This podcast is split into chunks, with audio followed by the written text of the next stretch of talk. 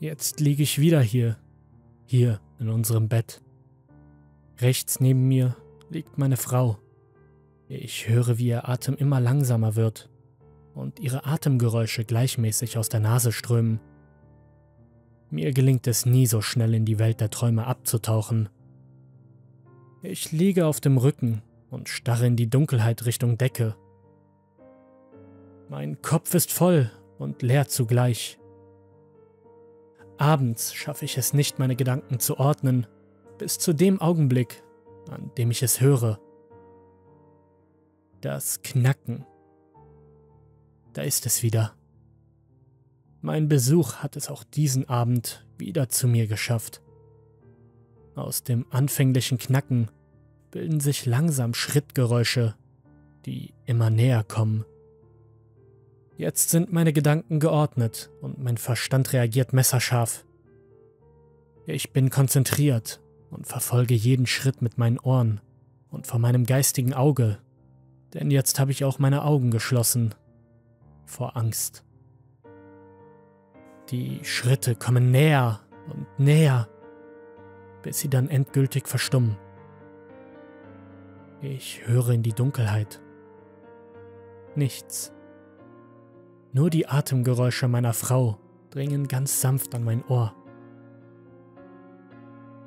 Sollte ich dieses Mal wirklich davongekommen sein? Vorstellen konnte ich es mir nicht, denn das wäre das erste Mal, ich weiß von den letzten Besuchen, dass es manchmal länger dauert, bis die nächste Handlung beginnt. Kaum hatte ich den Gedankengang zu Ende gebracht, spürte ich es. Ich spürte es an meinem linken Ohr. Da war es wieder. Dieses grauenhafte, aber zugleich sanfte Hauchen.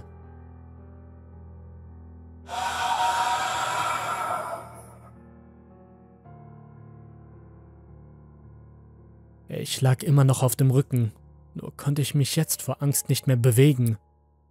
Meine Muskeln verkrampften sich und ich spannte meinen ganzen Körper an. Ich ließ meine Augen geschlossen. Regungslos wartete ich auf den nächsten Schritt. Dann passierte es. Ich hörte das erste Mal einen ganzen Satz, gemischt mit dem unverkennbaren Hauchen.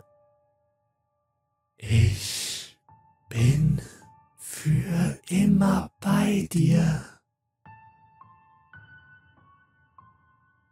Das Blut gefriert in den Adern. Ich hielt inne und überlegte, darauf etwas zu erwidern, entschied mich aber dagegen.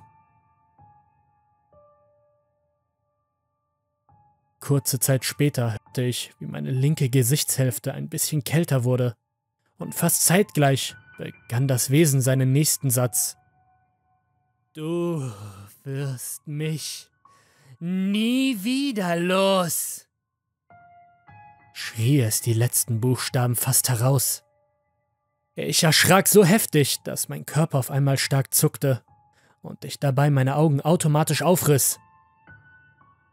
Das war ein Fehler, dachte ich.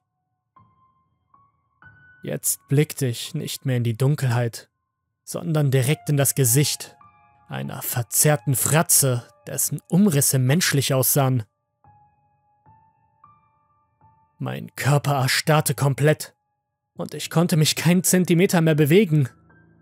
Eine Gänsehaut überzog mich. Ich blickte immer noch wie hypnotisiert in die Augen des Wesens, nur dass es nicht wirklich Augen waren, sondern dunkle Höhlen, an denen eigentlich Augen hätten sein müssen. Ich fing an zu schwitzen und meine Atmung wurde immer hektischer. Meine Kehle schnürte sich zu und es kam mir so vor, als würde ich von Atemzug zu Atemzug weniger Luft in meine Lungen bekommen. Dann passierte mehreres gleichzeitig. Das Wesen wich in dem Moment von mir ab, als meine Frau begann, sich im Schlaf zu mir zu drehen und dabei ein schmatzähnliches Geräusch zu machen. Ich blickte reflexartig zu ihr rüber und danach sofort wieder in die Richtung, in der gerade noch das Wesen war. Es war weg. Noch immer völlig aufgelöst und erschrocken schaute ich mich in der Dunkelheit des Zimmers um. Ich horchte in die Stille und wartete förmlich darauf, das Hauchen erneut zu hören. Doch es tat sich nichts. Langsam merkte ich, wie meine Augen schwerer wurden. Die Strapazen der vergangenen Minuten zeigten ihre Wirkung. Nach einer gründlichen Prüfung drehte ich mich auf die Seite meiner Frau. Während ich versuchte einzuschlafen, wusste ich ganz genau, dass das heute nicht der letzte Besuch war.